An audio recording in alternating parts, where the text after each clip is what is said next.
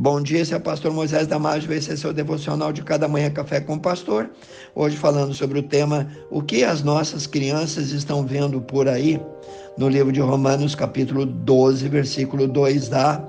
Paulo fala assim: E não vos conformeis com esse século, com esse mundo, mas transformai-vos pela renovação da vossa mente, isto é, do vosso entendimento. Eu te pergunto o que esse século tem nos trazido, o que tem entrado na tua casa, o que tem entrado na nossa mente, o que tem sido ensinado às nossas crianças. Você que é pai, mãe, avô, avó, tio, tia, professor, professora, já parou para meditar sobre isso?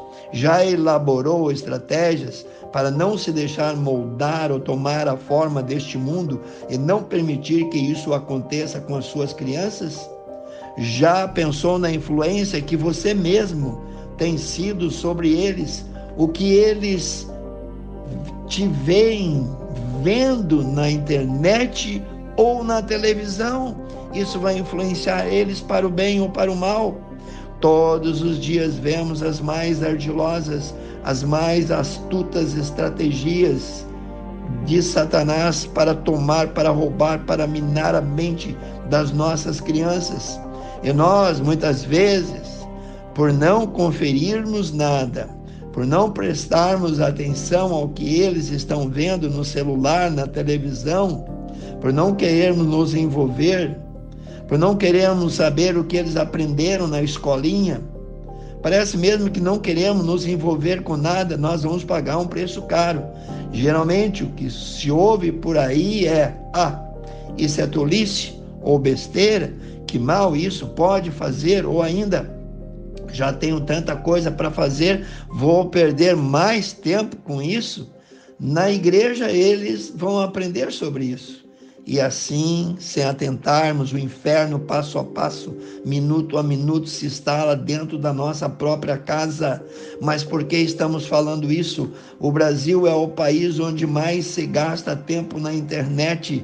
São salas de bate-papo, jogos, imagens, vídeos disponíveis a qualquer hora e a qualquer momento. A internet é uma ferramenta poderosa onde você pode buscar o bem ou o mal. O problema é que o mal está sempre mais rápido e mais disponível e é de graça. Sem muita dificuldade, acha-se o pecado num clique com o mouse. Não devemos achar que só porque os nossos filhos estão quietos no quarto sem dar trabalho significa que eles estão seguros. Cuidado, fiscalize, participe mais, não seja um alienado. Eu te pergunto: você teria coragem de deixar seu filho ou neto sozinho à noite num local com prostitutas, vadios, viciados, tarados e outros riscos? Uma criança ou um adolescente com um computador sem o um mínimo de controle é tão perigoso quanto ficar à noite nos locais de prostituição com drogados e tudo, em vez de nossas crianças estarem recebendo mensagens bíblicas, estão recebendo fortes doses de espiritismo, de ocultismo, de feitiçaria, de satanismo, de violência. Isso é diariamente. Em Mateus capítulo 5, versículo 37, Jesus disse: Seja, porém, o vosso falar sim, sim, e não, não, porque o que passa disso é de procedência maligna. O que o Senhor está nos ensinando é para termos firmeza e convicção naquilo que ensinamos, naquilo que cobramos deles, naquilo que falamos. Muitos pais estão cometendo esse erro. Isso é muito sério. Um exemplo desse tipo de atitude é quando o pai ou a mãe diz um não para o filho por causa de algo que ele está vendo que é ruim, que é proibido, que é impróprio para ele, e logo depois, com as reclamações insistentes do filhinho, o não vai vir. Vira um sim. O não vira um sim. Essa atitude está contribuindo para uma má formação da personalidade do seu filho. Abra os olhos. Lembre-se de que Jesus disse o que passa disso é de procedência maligna. Dos dez mandamentos, nove possuem um não. E o único mandamento que não tem um não é o que diz: honra o teu pai e a tua mãe, para que se prolongue os teus dias na terra que o Senhor teu Deus te dá. Está lá em Êxodo 20, 1 a 17. Olhe também o que diz 2 Coríntios 11, 14 e 15. Fala assim: E não é de se admirar, porque o próprio Satanás se transfigura em anjo de luz.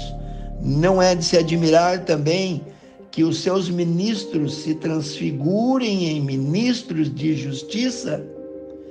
Conselho meu como pai, como avô, instrua, converse, aconselhe os seus filhos ou netos em relação a essas coisas. Dê você mesmo um bom testemunho. Não assista essas nojeiras, nem permita que outras pessoas dentro da sua casa o façam. Leia Deuteronômio 11, 18 a 21. A Bíblia deixa bem claro que Deus é contra todas essas práticas e alertou o povo de Israel, isto é, o seu povo, para não se contaminar com isso. Leia lá Deuteronômio 18, 9 a 14. No livro de Provérbios 22, 6. Ele dá esse mandamento: educa a criança no caminho em que deve andar e até quando envelhecer, não se desviará dele. É você que deve educar.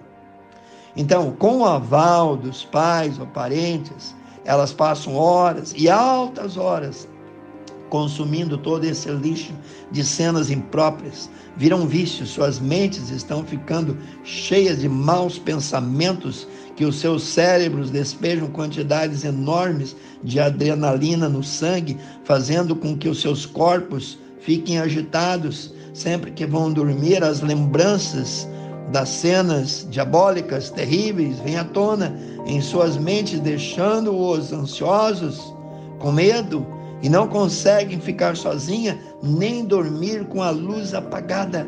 Pense bem sobre isso. Querido Deus, abençoe cada um que ouviu esse devocional. Que as tuas mãos estejam, ó Pai, no coração, na mente, no corpo, ó Pai, cercando eles para que Satanás não possa atingi-los. Eu peço e oro em nome de Jesus. Amém. Se você gostou, passe adiante. Eu te vejo no próximo Café com o Pastor.